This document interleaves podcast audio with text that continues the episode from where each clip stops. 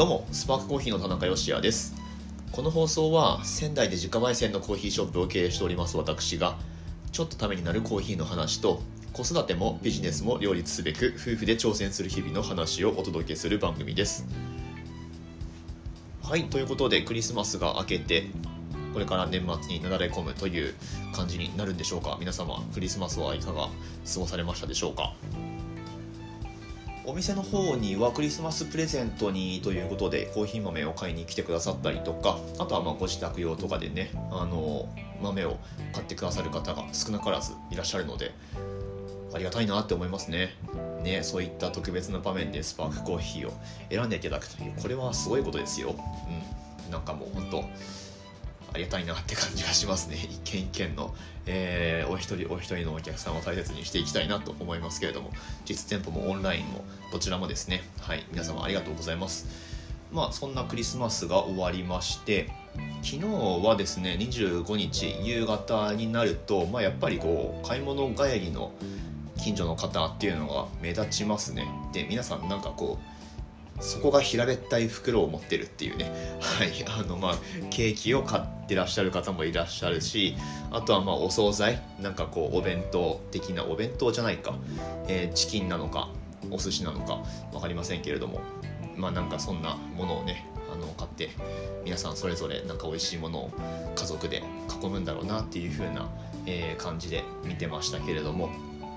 いやーなんかすごいなって思います。別に全然これ皮肉ってるわけではなくってあのむしろ素晴らしいなと思うんですけれどもマーケティングってすごいなっていう、うん、これはもうマーケティングの力なせる技以外の何者でもないですよ。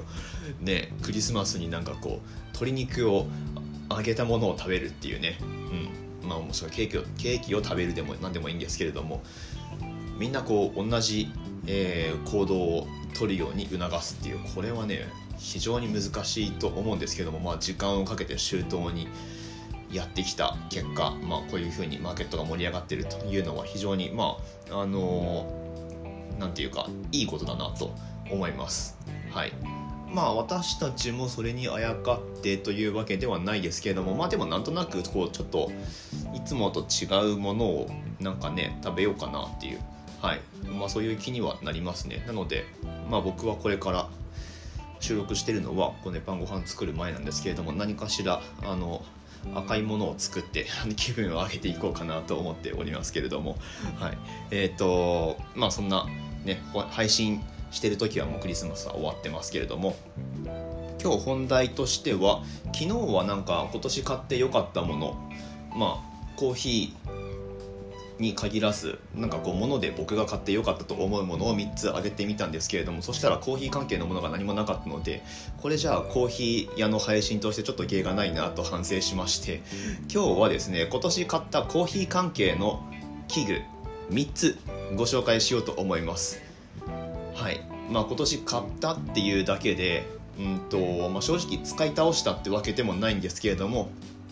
まあ、なんか今後、えー、どういう感じで使っていきたいかっていうことも含めて今年新たに買ったコーヒー器具3つですね。ご紹介していこうと思います。よかったら最後までお付き合いください。本日は12月26日日曜日の配信です。はいということで今日もよろしくお願いします。今日はコーヒーのお話をしていきますよ。で今年買ったコーヒー器具3つってことなんですけれどもまあお店7年目になりまして年々こう設備で新しく導入するっていうものが少なくなっていくのは事実なんですよね。はい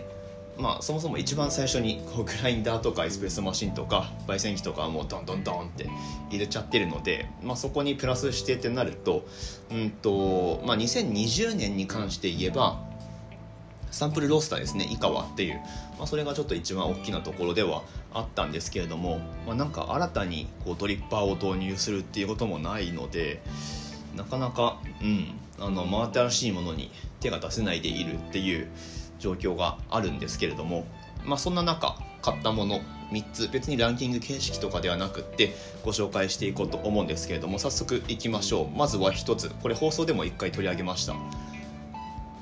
手動式エスプレッソメーカーフレアですね。はい。フレアっていう名前のエスプレッソメーカー。まああの機械じゃないのでエスプレッソマシンっていう言い方はしないのかな。うん。ええーと、手でこうギュッと押して圧力をかけて抽出するっていうものですね。これ、うんと、非常にデザインがまずいいんですよね、うん、なんか置いとくだけで様になるっていうか。で圧力計がついてるので、まあ、その辺りがちょっとデザイン的なポイントにもなっていて、えーまあ、男の子心をくすぐるっていうか、うん。まあ、機械じゃないんだけどちょっとメカっぽさもあって、まあ、置いとくだけでもインテリアとしていいっていうのがあるんですけれども、まあ、インテリアとして良すぎて全然使ってないっていうね。はい。あの一度それで抽出しながら放送みたいなこともやったことがあるんですけれどもまあでもあのものとしてはすごくいいと思います。あとはまあ使いどころがあるかどうかっていう話でうん。これまあ結局お客様でユーザーさんがちょっとずつ増えていっていたような気がしたので、まあ、僕らとしてもちょっとレビューできるくらいにはあのしておかないといかんよねっていうことで、えー、手元に置いとこうってことで購入したんですけれども多分ね10回も使ってないんじゃないかな。ごめんなさい。はい。まあエスプレッソ飲もうと思ったらねだってマルゾックあるし。うん。まあ、実際稼働させるかって言ったらちょっとなかなか難しいんですけれども、まあ、そういう機会をやっぱり作んないといけないですよね。こう外に行って屋外でエスプレッソを楽しむとか、まあ、それがメーカー側としても本来狙ってるところの一つだと思いますしあとはなんかコーヒーイベントあった時に使いたいんですよね僕この話もしましたけれどもうんなんかその配数をドリップでめちゃくちゃ出すみたいなイベントの出店の仕方じゃなくってなんかもうゆっくり屋外でエスプレッソを楽しもうぜみたいなそういうノリでやりたいんですよね。特に地元のイベントにおいてはそういう出店の仕方を今後したいなと思ってるんですけれども。まあ、なのでえー、ちょっと使いどころを見つけてフレアに関してはすごくものとしてはいいですし美味しくエスプレッソ抽出できるので、はい。でまあ、使っていこうかなとは思っております。やっぱりあの電動のグラインダーとセットでというよりはもう手引きのミルで時間かかってもいいから こう頑張ってゴリゴリゴリゴリ引いてで、まあ、なるべく電気使わないで時間とコストをしっかりかけてエスプレッソ抽出するっていうのがまあ、それも一つの美味しさにつながってると思うので、うん。まあ、やっぱりそういう使いどころを見つけていかないとなと思っております。はいまあ、ちょっと反省も含めて来年はもうちょっとフレア、えー、持ち腐れにならないように、まあ、インテリアとしてかっこいいのでそのままそのままにしておきがちなんですけれども使っていこうと思っております。はい、まず一つフレアですね。でもう一つでこれは結構使ってますえっとね、なんて言えばいいんだろう。えすごい、いきなりマニアックな話になるんですけれども、えっとね、WDT ですね。Weiss Distribution Tool ってことになるんですかね。わ、ネットだ。はい。噛み倒し。えっと、WDT ですね。うん。まあ、これ何かっていうと、エスプレッソ抽出するときに、まあ、その、エスプレッソ用に挽いた粉をバスケットっていうところに詰めるんですけどでタンピングする前に粉の状態を、まあ、 puck って言いますけどその puck prep っていうんですね。でエスプレッソ抽出する前のその粉の状態を整えるためのものとして WDT っていうのが、まあ、近年ちょっと注目をされている感じです。でどういうものかっていうとえっとね持ち手がついていてまずその持ち手ベースから針金っていうかもうワイヤー状の長いえー、まあ、ワイヤーですね。ワイヤーが僕が買ったやつは4本伸びていてでそれを粉にこうあてがってでぐるぐるぐるぐるこうかき回すんですよ、うん、なのでめちゃくちゃ細いワイヤーがついているので何ていうかこう動かしても粉があんまり持ってかれなくてこれすげえ説明難しいな、まあ、要はダマをなくすためのものと考えてください。あの泡立て器。泡立て器あるじゃないですか。まああんなイメージですね。はい。まあ、泡立て器で実際そのエスプレッソ抽出における粉のダマを崩すっていうこともやったことがあるんですけれども泡立て器だとちょっとあのワイヤーが太すぎるので、まあ、それよりめっちゃ細いワイヤーが、えー、持ち手のところから伸びていてでそれを粉の粉の面にこうぐるぐるぐるぐるやってでダマをなくすっていう。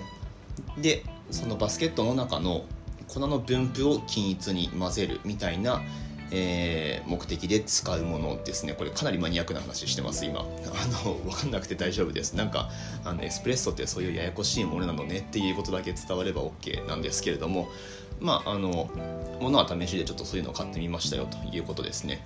で普段のオペレーションにどう落とし込むかっていうことなんですけれども。まあそれその動作1回やるためにまあやっぱ10秒くらいはロスるんですけど。まあ、ゆっくりでしっかりエスプレッソを抽出したいっていう時にはすごく有効ですね。ミルクドリンクの時っていうかエスプレッソ単体のオーダーの時とか、うん、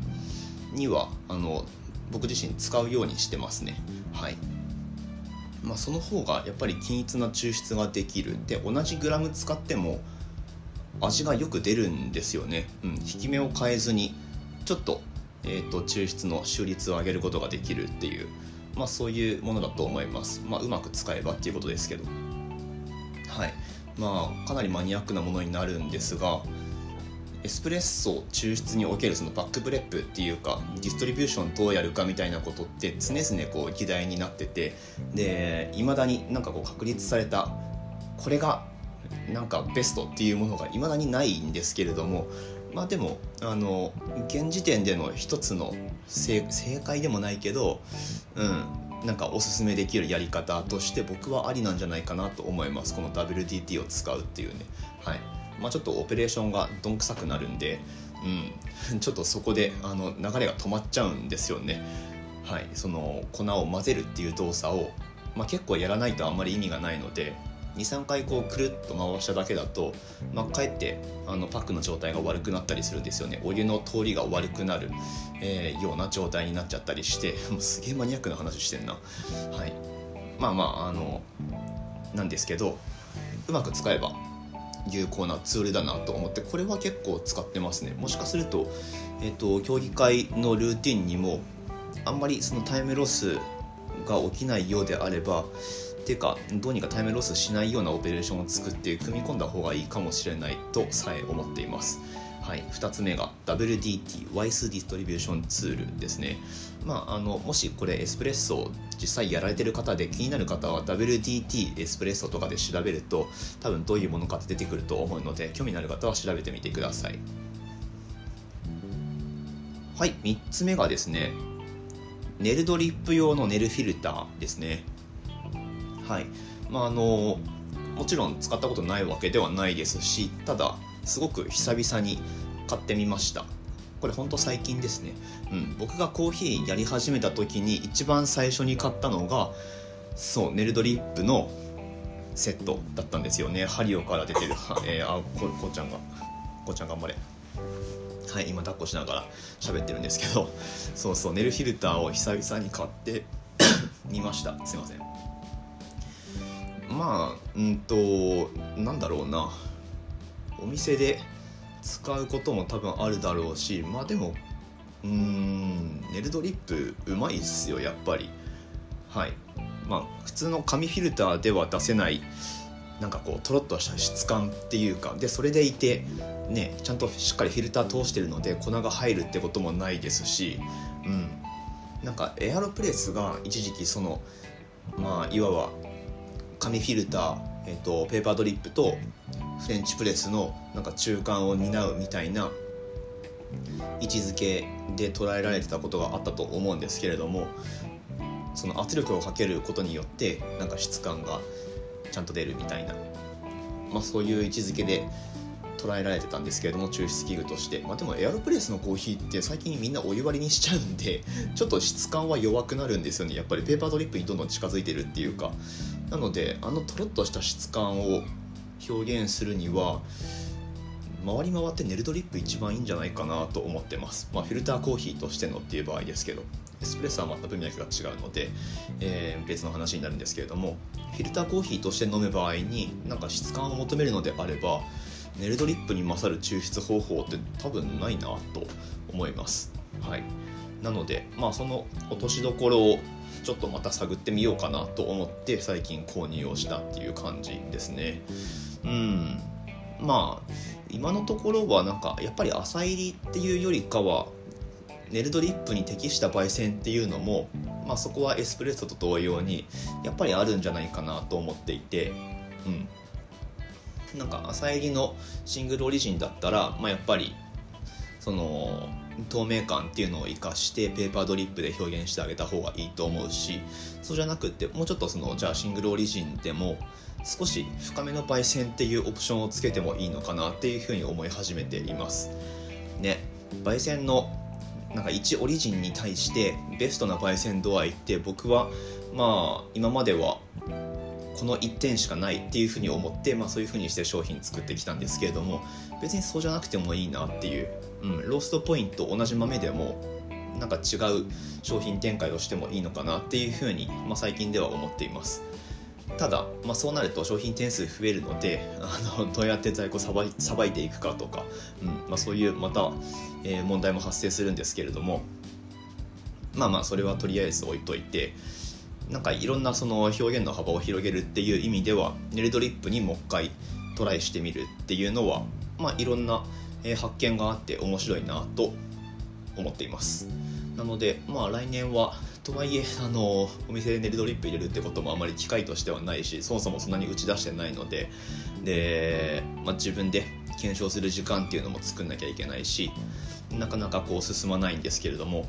まあ、2022年はもうちょっと、えー、そういう今までやってこなかったようなことっていうのにも手を出していこうかなと思っています。3つ目がネルドリップのフィルターってことになりますね。はいということで今年買った新たに買ったコーヒー器具3つご紹介してみました。はいまあ、まあ、その中でも一番使っているのは2番目の WDT ってことに結果なるんですけれどもフレアエスプレッソだったりネルドリップだったり、まあ、この辺りって家庭でもあのやってるよっていう方いらっしゃると思うのでまあその家庭でのコーヒーの楽しみ方みたいなところに僕らはもっともっとこうあの寄り添っていきたいなと思ってるので、まあ、そういう意味でももう少し僕らも突き詰めてその2つはやっていきたいなと思っているしまた他の抽出器具とかえっ、ー、とあとは何だろうな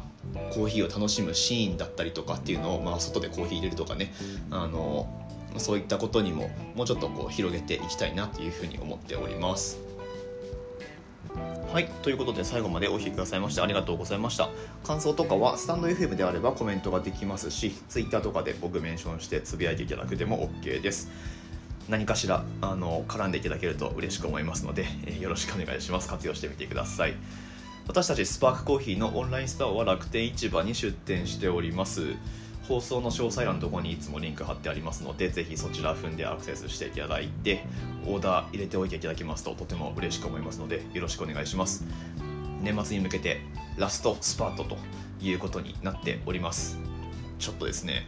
これだけ欲しいって思ってる売り上げになかなか到達するのが難しそうなんですが、あのー、まあまああのできるだけやりたいなと思ってますので